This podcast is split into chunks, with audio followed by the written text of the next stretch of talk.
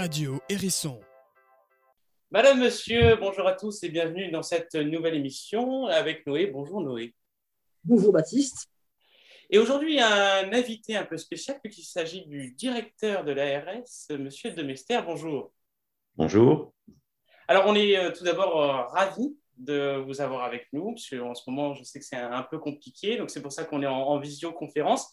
Et avec cette première question qui est évidemment essentielle, quel est le rôle de l'ARS Oui, merci. Euh, c'est vrai que c'est un organisme qui était largement inconnu hein, du public euh, jusqu'à cette euh, malheureuse crise qui a mis, en, qui un peu la lumière hein, sur, sur cet organisme. Alors, donc, c'est un établissement public de l'État qui est chargé dans chaque région de France donc il y en a 18 en France, il est chargé donc de mener et d'organiser la politique sanitaire euh, dans la région, c'est-à-dire euh, d'organiser le fonctionnement euh, des hôpitaux, qu'ils soient publics ou privés, des établissements médico-sociaux, c'est-à-dire ceux qui prennent en charge les personnes âgées, les personnes handicapées, et également l'organisation et la bonne régulation de la médecine de ville, de l'ensemble des professionnels de santé qui exercent en libéral en ville. Donc c'est un champ qui est extrêmement large, auquel il faut ajouter également des responsabilités en matière environnementale, puisque euh, nous sommes chargés donc de la surveillance de la qualité de l'air, de la qualité de l'eau, de la lutte contre les euh, moustiques, qui est un vrai problème euh, en émergence dans notre région, de sorte qu'on puisse globalement garantir euh, la santé publique. Hein. donc, ce sont des objectifs de santé publique. Et puis enfin, nous avons aussi la responsabilité d'organiser, de promouvoir, de développer toutes les actions de prévention de la santé. Donc, un champ de, de responsabilité de compétences très large. Euh, c'est une, l'ARS, c'est une équipe de 600 personnes à peu près qui est répartie sur l'ensemble de la région. Nous avons une représentation dans chacun des départements, des six départements de la région, et puis une équipe un peu plus importante, bien sûr, au siège qui se trouve à Marseille. Euh, donc vous êtes 600, euh, vous l'avez dit. J'imagine que vous avez un financement. D'où provient-il? De combien à combien s'élève-t-il ce financement? Alors, nous, nous sommes donc euh, essentiellement euh, financés par l'assurance maladie. Donc l'assurance maladie, euh, donc ce sont les cotisations que tous ceux qui travaillent versent hein, pour assurer leur couverture contre le risque de la maladie. donc c'est alors et, et, aussi le budget de l'État en partie. Donc bon, bien sûr, nous avons, nous devons assumer la rémunération de, des équipes, notre fonctionnement quotidien. Mais ce sont là, bon, c'est environ une cinquantaine de millions hein, qui sont mis à notre disposition pour faire fonctionner cette maison. Mais ça n'est pas euh, là l'essentiel. L'essentiel, c'est bien sûr les fonds que nous euh, euh, organisons, distribuons, répartissons, répartissons pour faire fonctionner l'ensemble des établissements hospitaliers, des établissements médico-sociaux euh, et également, euh, donc, euh, dans une certaine mesure, les établissements privés. Donc là, ce sont des sommes qui sont beaucoup plus importantes puisque on est en gros sur une masse financière qui est de l'ordre d'une dizaine de milliards au niveau de la région. Donc ce sont des enjeux financiers extrêmement importants. Mais la santé, au niveau national, vous savez que c'est le premier poste de dépense hein, euh, au niveau du, produit national brut. Euh, la santé est en, numéro un, donc c'est normal aussi que dans chaque région, on retrouve des sommes extrêmement importantes pour faire fonctionner l'ensemble du, système. Alors euh, maintenant, un peu plus centré sur la région elle-même, est-ce que la région PACA, elle possède des particularités liées au risque sanitaire? Alors, il y a une grande diversité. Hein. La région PACA est faite de, beaucoup, de, beaucoup de contrastes. On a euh, des, zones très, très fortement peuplées, comme euh, Marseille, Nice, Toulon, dans lesquelles, effectivement, il y a des particularités. À Marseille, par exemple, nous avons des fortes concentrations humaines hein, dans des quartiers très, très peuplés. Euh, avec forcément des gens en plus qui concentrent une population assez défavorisée, et donc euh, avec des risques particuliers et la nécessité d'une prise en charge sanitaire euh, qui est souvent compliquée parce que les gens vont moins facilement vers le médecin, parce qu'il y a moins de médecins aussi dans ces, dans ces zones-là. Donc on le, on le, rencontre sur un certain nombre de, quartiers populaires, de quartiers assez, assez défavorisés. Un autre enjeu qui est très particulier pour notre région, c'est celui de la pollution. Hein. Nous avons donc, par exemple, là encore, sur le département des Bouches-du-Rhône, autour de l'étang de Berre, à Marseille, des zones où la qualité de l'air est assez, et même très défavorable, ce qui a provoqué notamment dans le passé, avant que les choses soient vraiment prises en compte, beaucoup de, beaucoup de problèmes et l'apparition de euh, maladies graves comme le cancer. Hein. Alors depuis, bien sûr, euh, quelques années, heureusement, les choses euh, évoluent, c'est-à-dire que les émissions de nanoparticules, les émissions de produits toxiques ont beaucoup, beaucoup diminué par les industries. Il reste le problème des voitures, Hein, bien sûr, qui reste un sujet très préoccupant. Et dans des, on s'aperçoit que dans les zones à forte concentration de circulation automobile, à forte concentration industrielle, nous avons donc, euh, donc des systèmes qui nous permettent d'observer la situation et de s'apercevoir qu'il y a une prise en charge du cancer qui est plus importante là qu'ailleurs. Donc des spécificités, oui, on en trouve. On va en trouver également euh, à Toulon sur la zone portuaire avec les émissions produites par euh, les bateaux, etc. Donc ça, ce sont des, particularités. Alors il y en a d'autres. Je vous ai parlé aussi de la présence ici de façon maintenant endémique de maladies qui avant n'existaient que dans les zones tropicales liées aux moustiques. Bon, ça aussi, c'est un phénomène qui est très particulier, que nous partageons avec euh, l'Occitanie, enfin, en tout cas pour la partie, l'ancienne partie Languedoc-Roussillon. Hein. Donc, euh, voilà, ce sont des oui, il y a des particularités, bien sûr. Maintenant, il y a un an, plus d'un an maintenant, euh, il y a eu une épidémie, une épidémie de Covid-19 qui a chamboulé, si je puis dire, toute le pratique. Aujourd'hui, nous sommes en confinement, en confinement allégé certes, mais quand même en confinement. Est-ce que nous pourrions savoir les chiffres au niveau national, mais surtout au niveau de notre région? Alors, les chiffres, euh, des chiffres, j'en ai plein, pour savoir de quoi on parle. Donc, euh, comment est-ce qu'on euh, mesure un peu l'intensité de, de l'épidémie? Euh, nous avons donc euh, un suivi, euh, ça fait partie aussi d'ailleurs du métier de l'ARS en tout temps, mais alors particulièrement depuis un an, hein, de suivre effectivement les phénomènes, les phénomènes épidémiques. On, s'occupe aussi bien de la rougeole, de la grippe, de la méningite. Là, en l'occurrence, le sujet depuis un an qui nous occupe à 150%, c'est évidemment l'épidémie Covid-19. Donc, on mesure bien sûr le taux euh, d'incidence. le taux d'incidence, c'est le nombre de cas que l'on euh, détecte pour, pour 100, 000, habitants. Donc, ce taux d'incidence, euh, il est au niveau national actuellement, il est de l'ordre de 350 pour 100 000. il est un peu plus élevé en PACA, 378, avec des zones où il peut avoir des pointes plus importantes. En ce moment, par exemple, dans les Bouches du Rhône, nous avons un phénomène qui est plus important que dans le reste de la région, mis à part le Vaucluse où ça va un peu mal aussi, avec des taux de positivité, des taux d'incidence, pardon, qui peuvent euh, euh, atteindre les 500, voire dépasser les 500 pour 100 000. C'est le cas, par exemple, dans la commune où se trouve votre lycée. Euh, donc, une situation qui est assez, assez préoccupante. Euh, ensuite, on a un autre indicateur hein, pour euh, savoir quelle est l'intensité de l'épidémie, c'est le taux de positivité, c'est-à-dire euh, parmi les, tests qui sont réalisés, et on teste énormément dans notre région, dans notre département, combien de tests positifs apparaissent. Donc là, on est sur notre région avec un taux là aussi très élevé, hein, qui est de l'ordre de 9%. Euh, voire dépassant les 10% dans, certains, dans certaines zones, notamment actuellement sur Marseille euh, et sur quelques autres communes du département des Bouches-du-Rhône.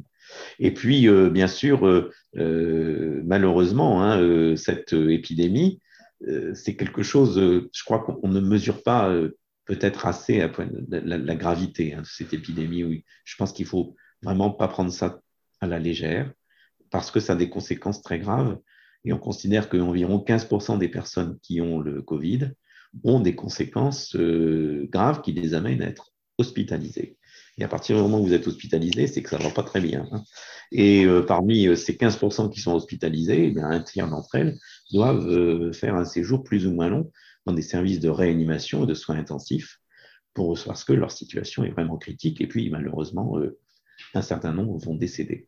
Et ça, bon, au départ, l'année dernière, c'était essentiellement des personnes très âgées hein, qui connaissaient ces formes graves. Et puis petit à petit, les choses ont changé. L'apparition du variant anglais aussi est certainement pour beaucoup, et il est largement dominant ici dans notre région. Et donc euh, la gravité s'est accrue, euh, la contagion aussi s'est accrue. Et euh, on a de plus en plus de personnes jeunes. Quand je dis jeunes, pour vous, ça peut paraître vieux, mais disons que la moyenne d'âge est descendue en dessous de 50 ans dans les, dans les réanimations. Hein, et on voit des, des personnes de, 30 ans en détresse respiratoire grave, ce qu'on ne voyait pas du tout il y a un an. Donc une situation vraiment qu'il faut prendre avec beaucoup de, beaucoup de sérieux et qui n'est pas terminée, qui n'est pas terminée malheureusement. Euh, vous avez parlé des hôpitaux. Un mot sur la saturation justement des hôpitaux en Provence? Oui, alors, euh, bien sûr hein, que le, système hospitalier, il n'est pas du tout fait pour un tel euh, niveau d'activité, notamment en soins intensifs. Hein. On n'a jamais connu de situation comparable. Il faut bien avoir ça présent à l'esprit, c'est que nous sommes dans une situation qui est totalement inédite et que le nombre de personnes que l'on doit admettre en hospitalisation conventionnelle, mais aussi en soins de réanimation, soins intensifs, c'est du jamais vu. C'est du jamais vu. Donc, euh, bien sûr, les, les, services hospitaliers sont en grande tension. Nous avons euh, habituellement dans notre région 480 lits de réanimation qui, fonctionnent et qui sont occupés entre 80 et 90% Donc, euh, ça nous permet de faire face au quotidien, aux suites opératoires, aux accidents de la route euh, et autres phénomènes qui amènent malheureusement les gens en réanimation. Là, nous avons pratiquement doublé le nombre de lits de réanimation pour faire face, ce qui veut dire aussi transformer beaucoup de lits mobilisés du personnel pour pouvoir activer ces lits et devoir aussi réduire l'activité chirurgicale euh, pour mobiliser du personnel supplémentaire. Euh, on a réussi, les hôpitaux ont fait un travail extraordinaire, donc ils se sont formidablement mobilisés, ils réussissent à faire face, mais c'est certain qu'avec le temps qui passe et la durée de la crise, ils sont fatigués, ils en ont marre et ça devient de plus en plus tendu, c'est vrai. Alors, euh, évidemment, euh, sur le plan euh, national, le président de la République a annoncé que bientôt nous serons déconfinés d'ici le, 3 mai. Est-ce qu'un déconfinement, il est envisageable et raisonnable d'ici les prochaines semaines? Alors, là aussi, hein, je pense qu'il y a des situations qui sont très contrastées hein, en France. Hein. Donc, il y, a des, il y, a des, zones en France où l'épidémie était vraiment à bas bruit et où raisonnablement on peut penser qu'un déconfinement peut s'envisager. Euh, d'autres régions, et malheureusement euh, la nôtre en fait partie, où il va être très très prudent. Donc euh, il est probable qu'on pourra envisager certains assouplissements sans prendre trop de risques, mais il faudra bien sûr envisager des, mesures très progressives, très progressives avec une, une surveillance très attentive de l'évolution de la situation. On a vécu ça l'été dernier, vous savez. Hein, au mois de, à la fin du mois de juin, début du mois de juillet, on était descendu très très bas. On pensait qu'on avait gagné la bataille. On pensait qu'on avait gagné la bataille. Et puis, euh, voilà, il y a eu l'été, beaucoup de brassage de population, euh, un déconfinement très fort et très rapide, euh, beaucoup de relâchement aussi, il faut le dire, hein, dans les, comportements. Tout le monde était content de retrouver une vie, une vie normale. Eh bien oui. Et puis, alors, on a vu, et notre euh, département des Bouches-du-Rhône et la région PACA était la première. On a été les premiers à tirer la sonnette d'alarme dès la mi-août, quand on a vu que c'était, en train de repartir. Et depuis, ça n'a pas cessé d'augmenter depuis la, mi-août. Hein. Même s'il y a eu un pic très fort au mois de novembre. est-ce qu'il faut territorialiser ce déconfinement? Probablement, oui. Probablement. En tout cas, ça fait partie des réflexions qui sont en cours au niveau national le, gouvernement envisage très certainement de, de, différencier. Bon, les choses ne sont pas encore arrêtées, mais euh, ça fait partie des possibilités. Des possibilités, oui. On va voir là, des décisions vont intervenir. le Premier ministre doit intervenir ce soir. Peut-être qu'il en commencera à en dire un peu plus. Mais en tout cas, ça fait partie des choses qui sont sur la table. Vous n'êtes pas au courant encore de ce qui va se passer, euh, des annonces du Premier ministre? Non, non, non, pas encore. Non, non, bah, écoutez, tout ça se discute euh, en flux tendu, donc on en parle, bien sûr, on en parle entre nous, on en parle avec euh, le ministre de la Santé, on en parle parce qu'on a des contacts euh, quasi quotidiens avec son équipe, avec son cabinet. donc, bien sûr, mais après, il y a des arbitrages qui sont rendus au niveau national et au plus haut niveau de l'État. Le président de la République a annoncé qu'à l'été 2021, donc d'ici quelques mois, tous les adultes de plus de 18 ans euh, pourront recevoir un vaccin. Est-ce que cet objectif est tenable, notamment au niveau du nombre de doses? Est-ce que nous avons en fait assez de vaccins pour tenir cet objectif? Alors, la campagne de vaccination, elle, euh, elle va à bon train et on ne cesse d'augmenter. Hein. Euh, jour après jour, on fait de plus en plus de vaccinations. Donc ici, on a déjà largement dépassé le million de personnes qui ont reçu une première injection dans la région PACA. On est à 12 millions au niveau, au niveau national, donc les choses avancent bien et s'accélèrent. Vous savez qu'on est entièrement tributaire de, ce que veut bien nous livrer l'industrie pharmaceutique, hein, puisque bien sûr voilà.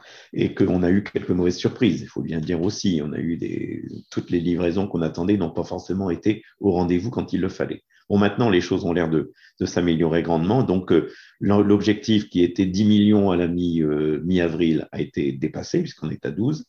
L'objectif de 20 millions à mi-mai sera atteint sans problème. Hein. Euh, donc, pour l'instant, on reste dans la tendance telle qu'elle avait été annoncée.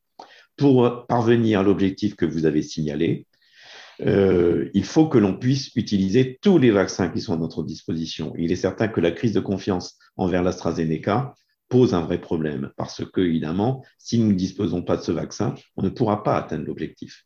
Alors, ce vaccin, eh bien, écoutez, il euh, euh, c'est un vaccin qui a connu, certes, qui a posé certains problèmes à quelques personnes, hein, mais quelques personnes dans le monde. Comme tout médicament, tout vaccin. Hein, tout vaccin peut provoquer des, euh, des réactions qu'on n'attendait pas et malheureusement entraîner quelques, quelques décès. Ça a été le cas pour, pour l'AstraZeneca, mais je crois qu'il faut avoir vraiment présent à l'esprit le, le, niveau de, de, risque qui est pris pour ce vaccin. Si vous êtes vacciné, vous avez 0,00 0,04% d'avoir une complication avec de l'AstraZeneca. Si vous fumez, vous avez 0,18% euh, de chance d'en mourir. Et si vous êtes infecté par le virus du Covid, sur 1 million de personnes, eh bien, il y a 18,5% des gens qui vont se retrouver à l'hôpital. Donc, je crois qu'il faut bien mesurer euh, la part et ce qu'on appelle le bénéfice-risque. Donc, euh, il faut absolument qu'on puisse utiliser ce vaccin AstraZeneca. C'est d'ailleurs euh, l'objet des, campagnes qu'on essaye de, mettre en œuvre, mais c'est difficile parce que maintenant, il a un tel déficit d'image hein, à travers euh, les campagnes qui ont été menées ces derniers temps qu'il faut remonter la pente. Voilà le message que je pouvais vous passer. Sans l'AstraZeneca, ça va être plus difficile d'atteindre la cible. Alors, certains acteurs publics et européens demandent que la France achète le vaccin Sputnik V, le, vaccin russe. Est-ce que vous y êtes favorable? Bah, Écoutez, moi, je ne suis pas scientifique, hein, donc je ne peux pas avoir d'avis sur la qualité d'un vaccin. Euh, je ne peux donc me référer qu'à ce que disent les scientifiques qui regardent euh, ça. Donc actuellement, le Sputnik euh, V est en cours d'examen par l'autorité européenne du médicament. Hein, qui est en train d'examiner de, toute la documentation que lui fournissent les, fabricants et les autorités sanitaires russes pour savoir quelle suite on peut donner à sa mise sur le marché européen. Bon, voilà, il ne faut pas nier non plus qu'il y a certainement derrière aussi une question géostratégique. donc politique, voilà. Mais ça, je, ne sais pas du tout quelles pourraient être les décisions. En tout cas, je pense qu'elles seront coordonnées au niveau européen, si c'est le cas. Le programme COVAX, il a été mis en place par les grandes puissances et notamment par la France. Hein. Il permet de donner des doses de vaccins aux pays les plus démunis, notamment les pays d'Afrique qui n'ont pas les moyens de se procurer. Est-ce que la France et l'Europe ont-elles les moyens de donner ces doses-là aux pays qui en ont besoin? Ça dépasse un peu le, champ de mes responsabilités. Hein. Euh, je peux vous donner qu'une opinion à titre personnel à titre personnel, euh, je constate une chose, c'est que cette pandémie, elle est mondiale. Et donc, euh, on ne pourra pas s'en sortir de façon euh, satisfaisante et durable si on ne traite pas cette pandémie au niveau mondial. Pour la traiter au niveau mondial, il faut que tous les pays du monde puissent disposer de moyens de vacciner leur population. Donc, un équilibrage de la répartition des moyens de vacciner au niveau mondial me paraît être une condition pour sortir de cette crise. Mais un peu les déséquilibres qu'il peut y avoir en ce moment entre certains pays, parmi les pays qui ont quasiment réglé le problème parce que ce sont des îles, on a l'Australie et à côté la situation de l'Inde, pas très loin, ou la situation du Brésil, mais qui est des déséquilibres énormes. Tant qu'on aura ces énormes déséquilibres dans l'intensité de la pandémie, on ne pourra pas s'en sortir. Donc, et en plus, avec cette problématique qui est que plus euh, euh, les, crises sont intenses dans un pays comme l'Inde, par exemple, ou le Brésil, plus on génère aussi d'évolution du virus, donc de variants, donc de risque de produire éventuellement euh, des souches plus, dangereuses. Peut-être moins dangereuses aussi, puisque c'est ce qui s'était passé au début du XXe siècle avec la grippe espagnole. Hein. Donc euh, finalement, la grippe espagnole s'était atténuée, mais le risque, euh, il est aussi que ça s'aggrave. Donc on ne peut pas traiter cette pandémie sans avoir une approche mondiale, ce qui veut dire qu'il faut que effectivement on puisse bien répartir la, production. Mais ça, je crois qu'il y a une prise de conscience mondiale sur le sujet, et moi je suis, je pense que le, programme COVAX y contribue. Alors, euh, dernière question, Monsieur Demester. Euh, la France, elle est le seul pays au siège conseil, euh, au siège, à siéger au Conseil permanent de sécurité de l'ONU sans avoir son vaccin. Qu'avons-nous raté?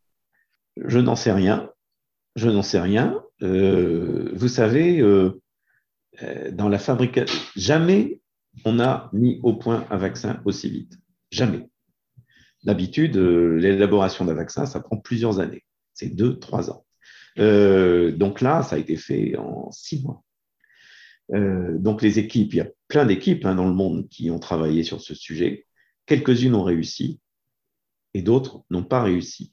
Donc euh, en ce qui concerne par exemple Sanofi ou l'Institut Pasteur, il est clair qu'ils étaient sur des pistes qui n'ont pas fonctionné. Donc, ils sont obligés de repartir sur d'autres. Il y a une part de chance aussi. Moderna a eu énormément de, chance. BioNTech euh, aussi, mais ce sont des équipes de très haut niveau. Mais les équipes de, Sanofi sont aussi des équipes de très haut niveau. Simplement, euh, voilà, les, pistes de travail qu'ils ont euh, empruntées, ben, les uns ont eu de la chance, c'était la bonne, les autres ont eu moins de chance, ils se sont plantés. C'est la vie. Hein. et malheureusement, pourtant, la France est certainement un des pays qui a le plus haut potentiel en ce qui concerne les biotechnologies. Hein. Et euh, voilà, je pense qu'ils ont, euh, ils ont joué vraiment de, de malchance. Bon, l'affaire n'est pas complètement perdue. Ils arriveront bien sûr à mettre au point leur, leur vaccin, euh, aussi bien Pasteur que, que Sanofi réussiront à le faire. Hein. Mais ça, ça viendra plus tard. Mais je pense que quand ça viendra, on en aura encore besoin, pour les raisons qu'on a indiquées précédemment en ce qui concerne le caractère mondial de la pandémie. Merci, Monsieur Demester, d'avoir euh, répondu à nos questions, d'avoir accordé votre temps pour nous répondre. On espère que cette interview vous aura plu et en fait, on vous retrouve très rapidement pour de l'interview.